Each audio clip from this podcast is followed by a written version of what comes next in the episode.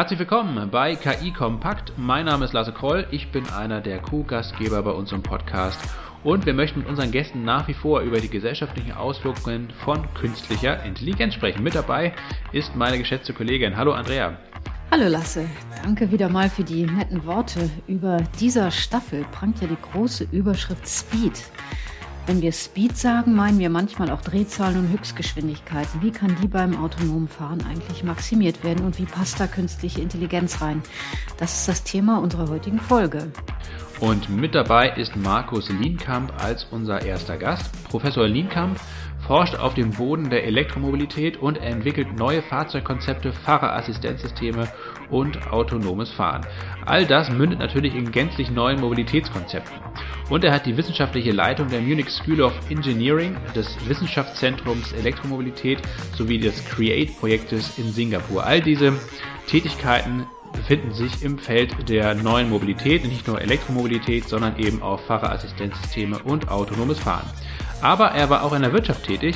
Unter anderem leitete er das Forschungsinstitut oder die Forschungseinheit vielmehr Elektronik und Fahrzeug bei Volkswagen. An der TU München hat er eine Professur für Fahrzeugtechnik in der Fakultät Maschinenwesen. Er kennt also beide Seiten, die Forschung an den Hochschulen und die Praxis in der Wirtschaft und dementsprechend ist er auf jeden Fall ein sehr interessanter Gesprächsgast bei uns heute im Podcast. Und sein zweiter Gesprächspartner ist der Udo Sklavo. Er arbeitet bei SAS als Vice President Analytics Research and Development. Er hat an der FH Darmstadt Mathematik studiert und seine Abschlussarbeit schrieb er um das Thema von nicht-linearen Optimierungsproblemen. Und weil wir daraus schlussfolgern können, dass seine Leidenschaft das Forecasting ist, also die Vorhersage von Ereignissen, passt er ausgezeichnet zu Markus Lienenkamp, wie Lasse und ich fanden. Denn beide haben auf ein und dieselbe Sache unterschiedliche Perspektiven und wer gut zwischen den Zeilen hören kann, erfährt sogar ein bisschen was über die algorithmische Stoßrichtung bei SAS. Viel Spaß also beim Zuhören. Ähm, Herr Professor Lienkamp, herzlich willkommen bei uns im Podcast. Ähm, Ihr Team ist im Januar Vize-Weltmeister bei einem Rennen von autonom fahrenden Autos in Las Vegas geworden. Ich glaube, so sind wir tatsächlich auch auf Sie aufmerksam geworden.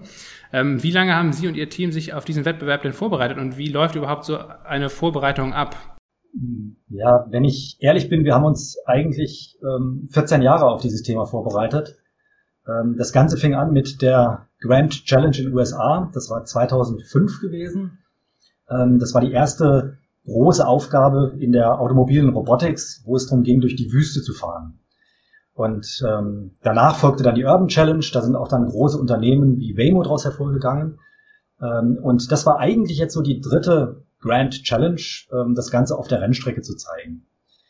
Äh, konkret bei mir am Lehrstuhl war die Vorbereitung, mh, hm, ja, es hat ungefähr vor fünf Jahren angefangen. Da sind wir in den Wettbewerb RoboRace eingestiegen. Das ist in England eine Firma, die das organisiert.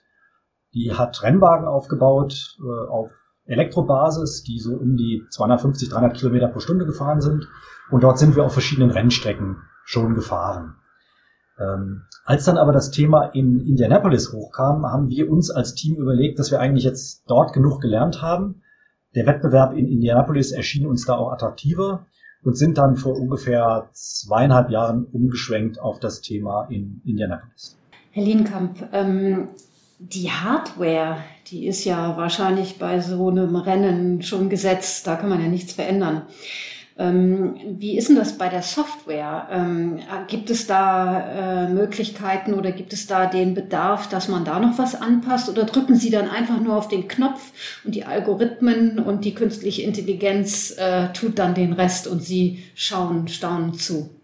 Das Fahrzeug war identisch aufgebaut für alle Teams. Wir hatten alle die gleiche Sensorik, den gleichen Computer, äh, Rechenhardware zur Verfügung ähm, teilweise auch ein ähnliches oder das gleiche Betriebssystem für die Basisfunktionen und darauf aufgebaut hat jedes Team die Softwarefunktionen. Und das war schon von der Grundidee so ein ja, Fire and Forget. Man lässt es fahren und dann macht es alles selbstständig. Ähm, es gab schon ein paar Punkte, wo wir noch eingreifen durften. Äh, wir konnten also die Geschwindigkeit zum Beispiel für eine Runde festlegen und sagen, fahr bitte jetzt so und so schnell. Das war dem Wettbewerbsformat geschuldet dass wir eine, einen Überholwettbewerb hatten ähm, im Januar in der, äh, auf der CES, wo ein Auto mit einer definierten Geschwindigkeit vorweggefahren ist und das andere Auto musste versuchen zu überholen. Und dieses vorausfahrende Auto, dafür haben wir dann die Geschwindigkeit manuell festgelegt. Ähm, Udo, ähm, Stichwort Überholwettbewerb. Ähm, ist man als Softwarehersteller auch mal im Überholwettbewerb oder äh, ist das irgendwo fern am Horizont? Sprich, fasziniert dich das als äh, Softwarehersteller und welchen Beitrag können wir denn da für unsere Gesellschaft rausziehen? Ja, unbedingt. Äh, das fasziniert mich natürlich sehr, weil das natürlich die Forschungsprojekte sind, die wir als Softwarehersteller die eher in der Industrie äh, tätig sind, äh, natürlich beobachten und natürlich auch die ähm, Ergebnisse, die in diesen Forschungsprojekten äh, gefunden werden, um, umsetzen in, in unseren Algorithmen, die wir dann unseren Kunden zur Verfügung stellen. Überholungswettbewerb, Andrea, ist ein, ist ein gutes Stichwort, weil äh, ähm, es, ich glaube, es waren noch nie so viele Software Hersteller in unserem Market-Segment tätig wie in den letzten, sagen wir mal, zehn Jahren. Ja? Also das äh, ist quasi explodiert. Viele Startups, die sich äh, auf ähm, äh, gewisse äh, Themen spezialisiert haben, wie äh, Bildanalyse. Wir sehen uns eher als ein analytischen Plattform-Provider. Das heißt, äh, wir haben äh, den ganzen Horizont von Algorithmen in unserem Portfolio, sodass äh, diese modernen Themen uns natürlich auch interessieren, aber wir natürlich auch noch äh, stark im, im klassischen analytischen Bereich, sprich Statistik und äh, Econometrics, also Ökonometrie, äh, tätig sind. Und das autonome Fahren spielt für euch gar keine Rolle? Doch. Das autonome Fahren spielt insofern für uns eine Rolle, dass wir ähnliche Projekte haben, weil im Endeffekt äh, geht es ja darum, dass du ähm, eine Entität, das in diesem Fall eben ein Auto ist, äh, das ähm, aufgrund von Daten oder datengetrieben eben im, im Rennen teilnimmt. Ja, das heißt, kein Human in the Loop, wie man das hier in Amerika so schön bezeichnet. Ja, das ist autonom. Äh, wir haben ähnliche Themen, da geht es aber dann eher darum, äh, kann ich in Produktionsstätten äh, Fehler analysieren, ja, ohne dass irgendeiner am Fließband stehen muss und Quality Control betreiben muss. Ja, das heißt, die, die Techniken sind dieselbe, sind dieselben, aber das Umfeld ist ein anderes. Herr Linkan, was mich interessiert, ist, wie man diese Erkenntnisse aus der Rennstrecke, von der Rennstrecke in, ähm, das, ähm, in den normalen Verkehr, in, in das normale Mobilitätsgeschehen überträgt. Ähm, weil es geht ja nun darum, letztendlich im Massenmarkt eigentlich autonom fahrende Autos vielleicht in den nächsten Jahren, vielleicht auch erst Jahrzehnten ähm, einzuführen und ähm, welche Erkenntnisse lassen sich aus so einem Renngeschehen jetzt für einen Automobilhersteller rausziehen? Also zu Beginn dachten natürlich alle, na ja, ihr fahrt jetzt auf der Rennstrecke, was hat das bitteschön mit dem öffentlichen Straßenverkehr zu tun? Ich glaube sehr viel. Wir haben uns nämlich vorgenommen, dass wir einen deutlich anderen Ansatz verfolgen als aktuell alle Automobilhersteller. Im Moment versucht jeder Automobilhersteller die Situation auf der Straße ganz genau zu erkennen. Ähm, das Fahrzeug soll wissen, wo sind genau die Fahrspuren. Mit hochdigitalen Karten möchte man sich orten und ganz genau verstehen, wo man sich befindet. Man muss jede Ampel erkennen. Man muss wissen, wo jeder Fußgängerüberweg ist, wie genau alle anderen Autos fahren, wie die Verkehrsregeln sind, etc. Wir gehen genau andersrum vor und sagen, ein Tier zum Beispiel rennt über eine Straße und wird auch nicht unbedingt umgefahren. Das heißt, das oberste Ziel ist es, erstmal Hindernissen auszuweichen. Und wir gehen unstrukturiert vor. Wir nehmen eine unstrukturierte Umgebung an, wo andere Objekte sind, wie Rennfahrzeuge. Und mit unserem Softwarecode können wir gegen acht andere Rennfahrzeuge fahren. So, wenn wir das können, solche Grenzsituationen, wo wir keine Kollisionen haben, immer sicher ausweichen, dann ist es eigentlich eine Kleinigkeit, ein paar Verkehrs Verkehrsregeln dazu zu nehmen. Und dann haben wir nicht diese Edge Cases, wo man sagt, na ja, da ist jetzt ein Fußgängerüberweg und der darf eigentlich jetzt drüber gehen oder die Ampel ist rot und der andere müsste ja eigentlich jetzt anhalten, dann darf ich doch fahren. Ähm, das vermeiden wir damit, indem wir einfach einen ganz anderen Ansatz wählen. Und genau diesen Ansatz probieren wir jetzt auch in den Straßenverkehr zu überführen. Dazu haben wir jetzt zwei neue Projekte definiert. Wir werden zum einen äh, um die Wiesen herumfahren. Das ist der Bavaria Ring. Dort sind Fußgänger, ähm, die auch was getrunken haben, vielleicht nicht ganz so vorhersagbar sind. Radfahrer, andere Fahrzeuge und wir wollen dort nicht kollidieren. Auf der anderen Seite gibt es dieses Frozen Robot Problem, dass wir nicht stehen bleiben wollen. Also ein gewisses Risiko müssen wir eingehen. Und dann reden wir über eine Risikoverteilung. Wie viel Risiko mute ich dem anderen auch zu für eine Kollision? Das zweite Projekt, was wir haben, wir werden um den Arc de Triomphe rumfahren. Auch wieder eine unstrukturierte Umgebung, wo irgendwelche anderen Verkehrsteilnehmer sind und wo wir auch wieder mit wahrscheinlichkeitsbasierten Ansätzen abschätzen müssen, was wird der andere machen, auch wieder da mit ethischen Algorithmen zu überlegen, wie viel Risiko mute ich welchem Verkehrsteilnehmer zu. Und das dritte, was wir dort gemacht haben, wir haben das Ganze Open Source gemacht, als Open Source Projekt. Das heißt, unser Softwarecode ist zur Verfügung, jeder kann den sehen und nutzen und alle Forscher oder andere Entwickler können auch daran weiterarbeiten. Und das ist der Effekt, den man gesehen hat bei Linux, das ist der Effekt, den man gesehen hat bei Python. Ähm, solche Softwarepakete entwickeln sich ganz rasant, weil viele mitmachen und vor allem viele mitmachen können, weil dieser Code zur Verfügung steht und man ihn benutzen kann. Und insoweit glauben wir, dass dieser Weg auf die Straße durchaus mal eine Alternative ist, die wir anbieten und vielleicht sogar eine bessere als aktuell viele Softwarehersteller machen. Herr Sklavo spielt äh, Open Source bei Ihnen ähm, auch eine Rolle bei Forschungsprojekten, ähm, auch in der Produktentwicklung zum Beispiel. Ähm, vielleicht können Sie ja uns auch mal ein, zwei aktuelle Forschungsprojekte nennen, die für Sie gerade schwerpunktmäßig relevant sind. Ja, absolut. Also wir ähm, sind Open Source Projekte natürlich sehr aufgeschlossen in der Forschung, aber auch mittlerweile äh, für äh, unsere Kunden. Was ich damit meine, ist, dass ähm, ich habe schon darüber gesprochen, dass wir uns als Plattformanbieter sehen im analytischen Bereich, dass in, in unserer Plattform es, es ziemlich einfach ist, Open Source ähm, Algorithmen einzubinden. Also wir sind nicht ähm, wie vor zehn Jahren noch ähm, ein proprietäres System, wo wir eben sagen, du musst eben die SAS-Algorithmen verwenden, sondern ähm, wie jetzt in diesen Forschungsgebieten, die, die sehr brandheiß sind und äh, sich schnell entwickeln und Forschung äh, täglich stattfindet, ähm, sagen wir eben, du kannst Open Source Algorithmen in unsere Plattform einbinden. Das ist das eine. Ähm, das andere ist, ähm, was wir natürlich als äh, Anbieter dann zur Verfügung stellen, sind eben Themen, die in eher regularisierten Industrien, ja, wo viel ähm, Juristen und ähm, sonstige äh, äh, äh, Regularien bestehen, ja, wo wir eben sagen, wir äh, nehmen das auf uns, diese äh, Entwicklung zu betreiben, ja, so dass sich der Endkunde damit nicht befassen muss, ja, was äh, jetzt, sagen wir mal, eine der der Vorzüge eines äh, Systems ist, wie wir es ähm, anbieten. Äh, du hast gefragt, was für Projekte wir zurzeit ähm, im, im, Forschungsbereich äh, so angehen. Was hier natürlich gerade noch ein Riesenthema ist in den USA, und ich nehme an, dass in Europa äh, auch noch nicht ganz vom Tisch ist Covid und äh, Pandemien. Wir haben jetzt eine, äh, eine Forschungspartnerschaft mit der äh, University of North Carolina. Die sind hier in, in Chapel Hill ansässig angegangen, wo es darum geht, ähm, wie können wir die nächste Pandemie äh, schneller bekämpfen. Ja, wir haben jetzt quasi aus Covid äh, haben wir äh, Erkenntnisse gezogen, ja, wie, wie lange hat es gedauert, den Impfstoff zur äh, Verfügung zu stellen.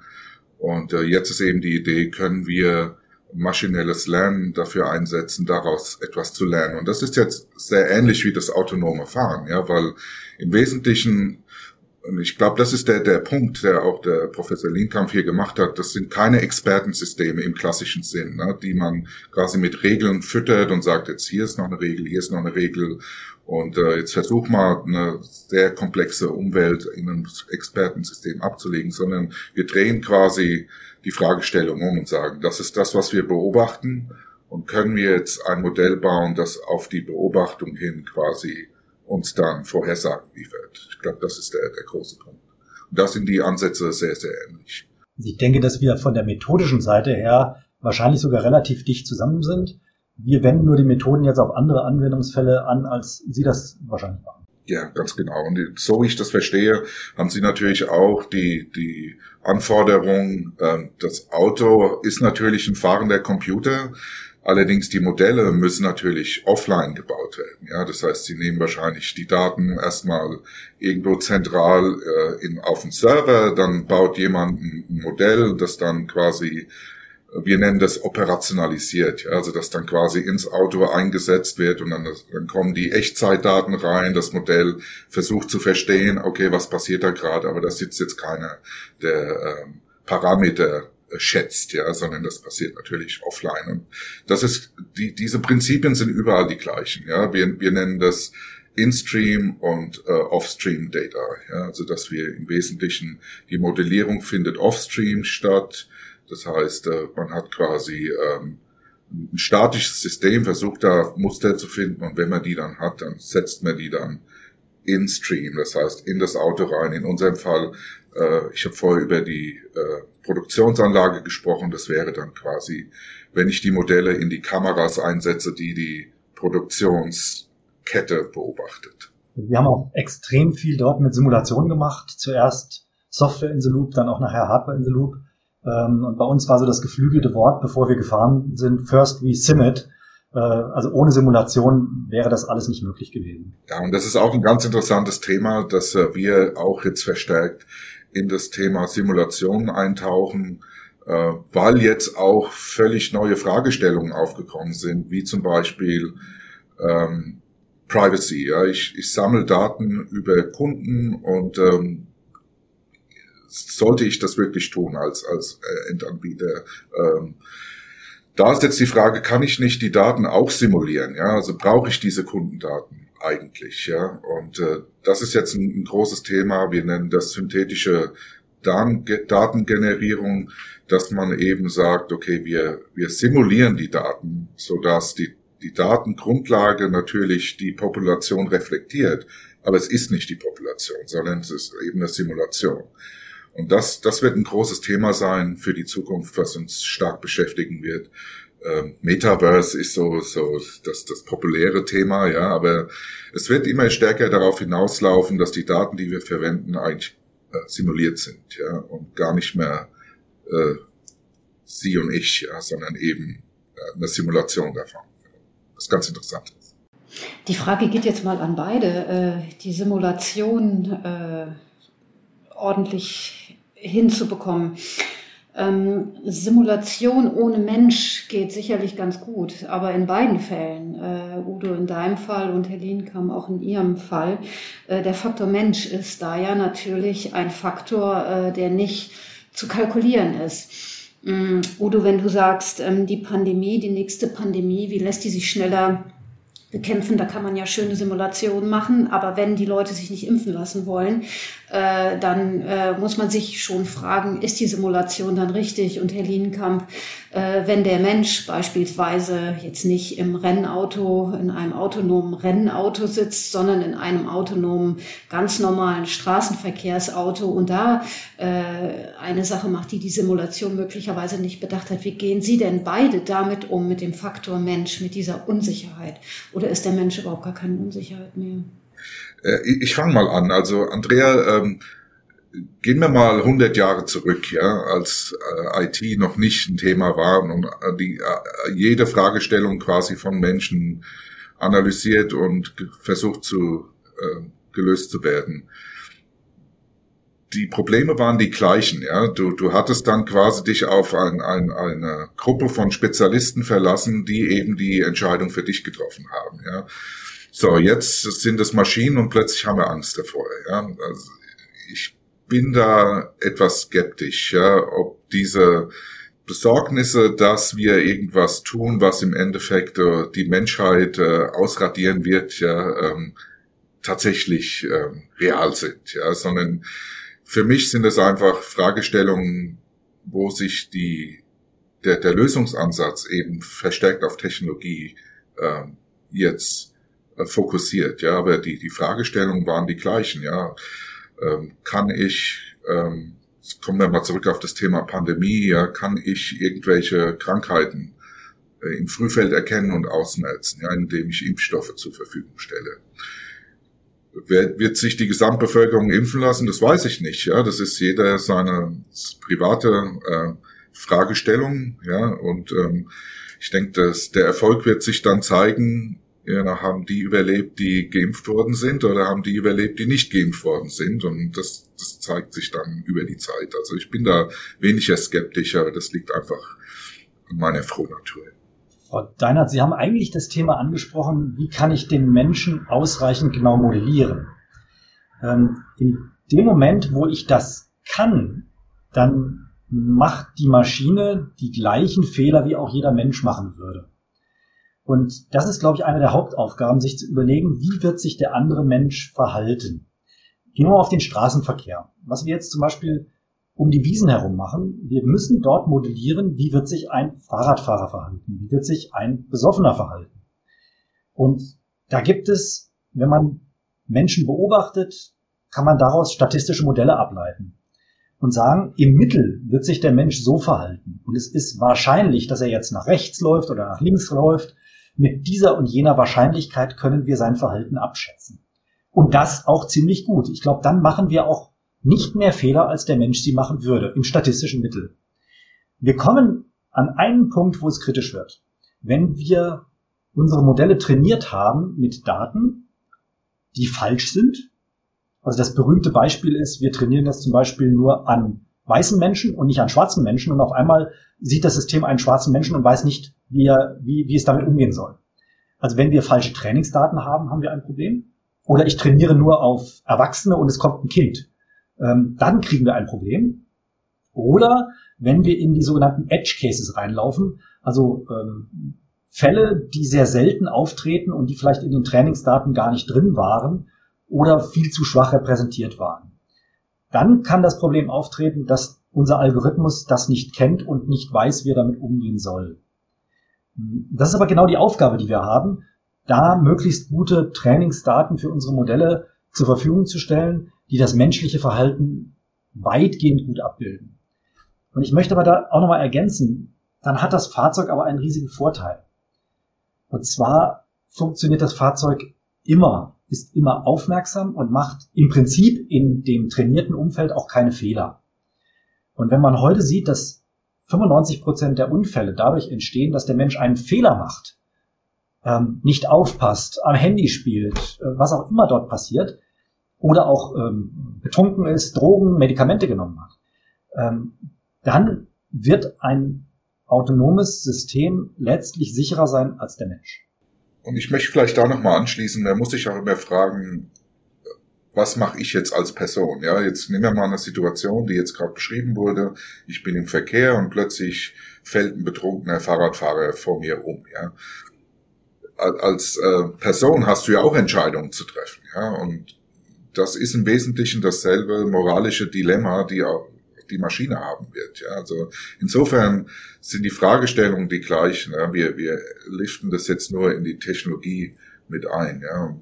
Von daher würde ich sagen, ähm, in gewissen Situationen würde ich der Maschine mehr vertrauen. Ja, aufgrund der Tatsachen, die Professor Linkamp gerade gesagt hat, wird nicht müde. Ja, sie hat eine relativ hohe Treffersicherheit. Ja, Wobei ich jetzt bei uns im Verkehr da nicht so sicher bin. Wenn ich morgens hier die Straße entlang fahre, denke ich mir immer, naja, ich wünschte, es wäre mehr maschinelles Lernen im Autoverkehr. Ja. Äh, ja, Herr Linkam, das ist doch eine gute Frage. Wann äh, können wir denn damit rechnen, dass autonomes Fahren wirklich massentauglich wird? Und vor allen Dingen, also was ist denn aktuell der Bottleneck? Sind das eher technische Fragen oder sind es eigentlich viel mehr kulturelle, politische, rechtliche Fragen, die dem im Weg stehen? Also ich denke, das ist ein Blumenstrauß von Fragen. Ähm, von der technischen Seite her gibt es schon Fahrzeuge, die autonom fahren. Das ist auch in manchen Ländern schon gesetzlich so geregelt, auch inzwischen in Deutschland. Ähm, in China wird gefahren, in USA wird in Teilen gefahren. Das ist schon technologisch möglich, in bestimmten Anwendungssituationen, auf bestimmten Straßen, bei bestimmten Witterungsverhältnissen ähm, autonom zu fahren. Also technisch ist zumindest ein Teil davon schon gelöst. Das ergänzt auch so ein bisschen dieser rechtliche Teil. In manchen Ländern ist es auch gesetzlich schon geregelt. Ein Hauptproblem ist sicherlich, dass man das im Moment mit einem irre großen technologischen und damit finanziellen Aufwand macht. Mit großem Set an Sensorik, mit riesiger Rechenleistung. Dadurch wird das sehr teuer und verbraucht auch sehr viel Energie. Dadurch haben wir auch das Problem, dass viele Fälle betriebswirtschaftlich nicht sauber abzudecken sind. Also wenn so ein autonomes Fahrsystem dann 20, 30, 40.000 äh, Euro kostet, ist es natürlich auch häufig gar kein Business Case mehr. Das ist der Grund, warum wir uns jetzt, ähm, also zumindest mit dem Start-up, was wir jetzt äh, aus diesem Gewinnerteam gegründet haben, ähm, darauf konzentrieren, ist eher das Fahren in dem logistischen Bereich, wo der Business Case sehr schnell da ist. Also wenn man zum Beispiel ein Minenfahrzeug hat, was 24 Stunden am Tag durch die Gegend fährt und wo nur vier, fünf Stunden Fahrer drauf fahren kann, weil einfach die Vibrationen so hoch sind, dann hat man wahrscheinlich in einem halben Jahr sowas amortisiert, wenn man das automatisiert. Das gleiche gilt für Bussysteme, die rund um die Uhr fahren, wo man kaum noch Fahrer findet oder irgendwo auf abgesperrten Geländen, Logistiksachen äh, auf, in Häfen für Kräne etc. Ähm, da hat man ganz schnell den Business Case, weil sich sowas sehr, sehr schnell rechnet. Und ähm, das ist, wie gesagt, der Punkt, mit dem wir uns jetzt auch mit der ausgegründeten Firma darauf spezialisieren. Welche Rolle spielt eigentlich äh, das Thema, dass diese Algorithmen, die künstliche Intelligenz oder AI äh, nachvollziehbar und erklärbar sein muss, Udo? Ähm, das ist ja auch für euch ein großes Thema und Herr Lienkamp, ähm, für Sie ja auch. Vielleicht äh, lüften beide da mal so ein bisschen äh, unseren Zuhörerinnen. Ja, gerne. Ähm, ähm ich glaube, dass da kommt es jetzt auf den auf den Anwendungsfall an. Ja? Also Erklärbarkeit. Du benutzt täglich dein iPhone. Wahrscheinlich verstehst du 90 Prozent der Technologie deines iPhones nicht. Ja, ähm, ist ist das jetzt ein Problem für dich? Nein. Ja. Ein anderes Thema ist, wenn du zur Bank gehst und die Bank sagt dir, oh, wir können dir den Kredit nicht geben, ja, dann willst du natürlich wissen, warum. Ja, das, das kommt jetzt auf den Anwendungsfall an. Wir sind sehr stark in Industrien tätig, wo eben äh, die Erklärung wichtig ist, ja, was jetzt ein Problem darstellt für maschinelle äh, äh, Verfahren, die nicht linear sind und damit äh, aus der Struktur her etwas schwerer zu erklären sind, aber da gibt es mittlerweile auch Verfahren.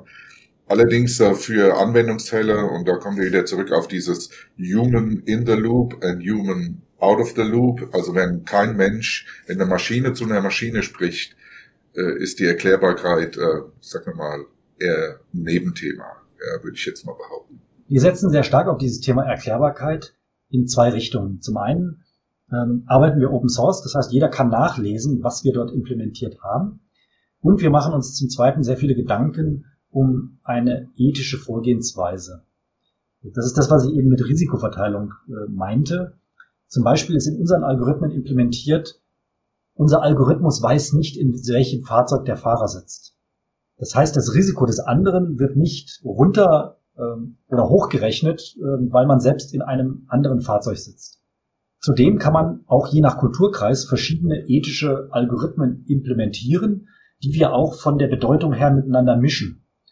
Ähm, also egoistische und altruistische Algorithmen kann man natürlich so verknüpfen, dass man sagt, okay, in der Kultur ist das mehr gewünscht, in der Kultur ist das mehr gewünscht, so dass man mit einer Gewichtung dort arbeiten kann und damit das Risiko unter den Verkehrsteilnehmern verteilt. Ich habe noch äh, eine kurze Frage auch wieder an beide. Es ist so ein Thema, was äh, beide Gäste gleichzeitig beantworten können.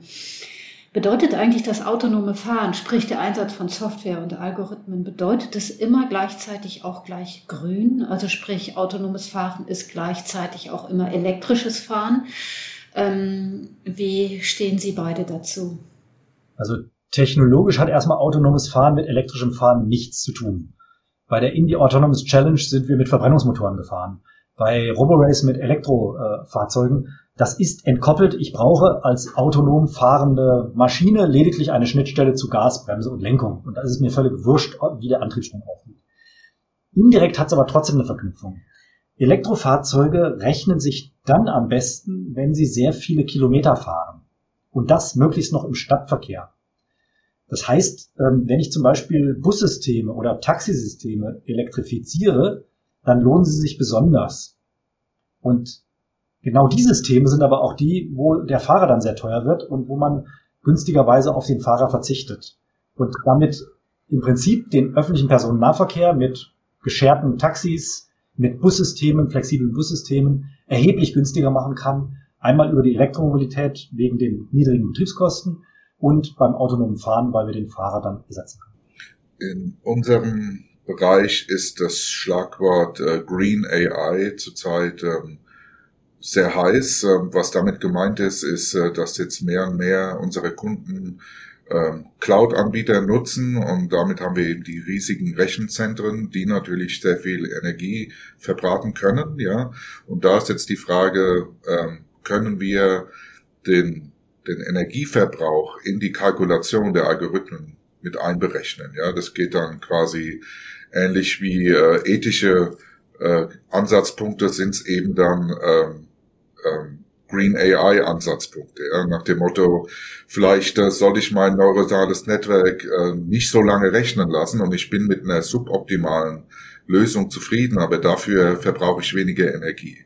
Ja, statt dass das äh, 24 Stunden rechnet, rechnet es halt nur 12. Ja, das Ergebnis ist gut genug und ich habe als Nebeneffekt äh, Energie gespart. Ja, also das ist dann wieder, äh, das geht schon fast in die Richtung ähm, Optimierung, ja, wo du eben ein, eine Zielfunktion hast und sagst eben, ja, das möchte ich erreichen, aber ich habe dann auch Nebenbedingungen, die mich beschränken. Ja, nach dem Motto, ich kann nur so und so viel Geld einsetzen, ich kann nur so und so viel Energie einsetzen, ich kann äh, die und die ethischen Regularien in Betracht ziehen. Ja, das ist ein sehr komplexes Modell, das da entstehen kann und ja, SAS hat da natürlich Algorithmen dafür.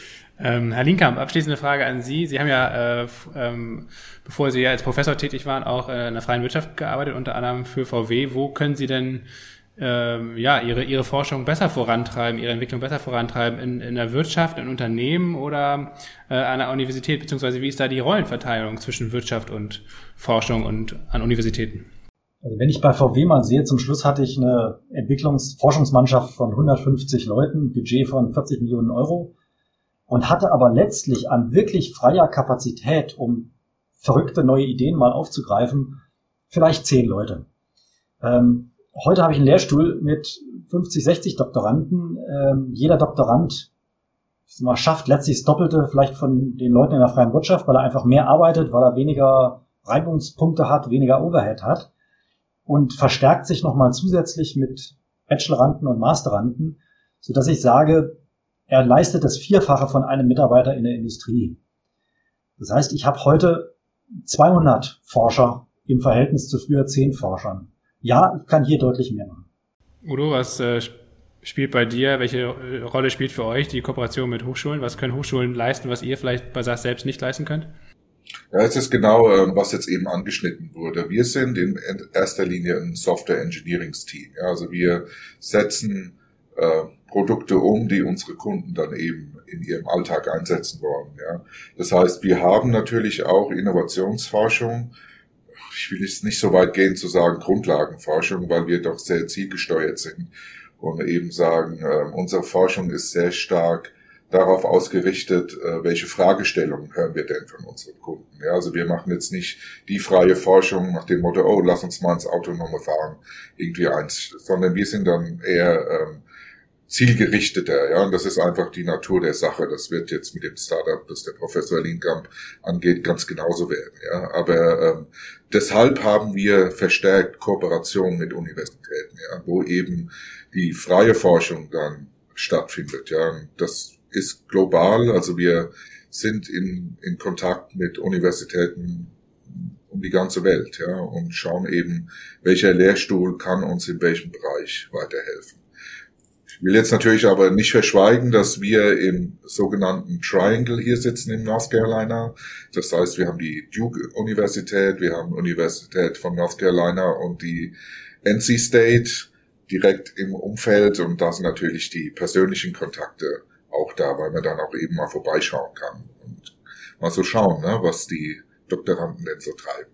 Ja, und es ist natürlich auch Personalakquise. Man möchte nachher auch die Doktoranden für die Firma gewinnen Masteranden für die Firma finden. Und von daher empfehle ich auch allen Firmen, erstmal lokal dort auch mit den Universitäten zusammenarbeiten, wo man nachher Personal akquiriert. Was übrigens äh, jetzt auch interessant ist, und das ist natürlich ein Thema für den nächsten Podcast, da hat sich äh, äh, Covid natürlich auch verstärkt äh, äh, umgesetzt. Ähm, was ich damit meine, ist, dass wir jetzt auch sehr stark über Kamera und remote Arbeitsplätze natürlich reden, ja, so dass wir jetzt auch Doktoranden von der Westküste mal ansprechen können, weil ähm, im Wesentlichen es ja egal ist, wo ich sitze, ja, solange die Technologie uns verbindet.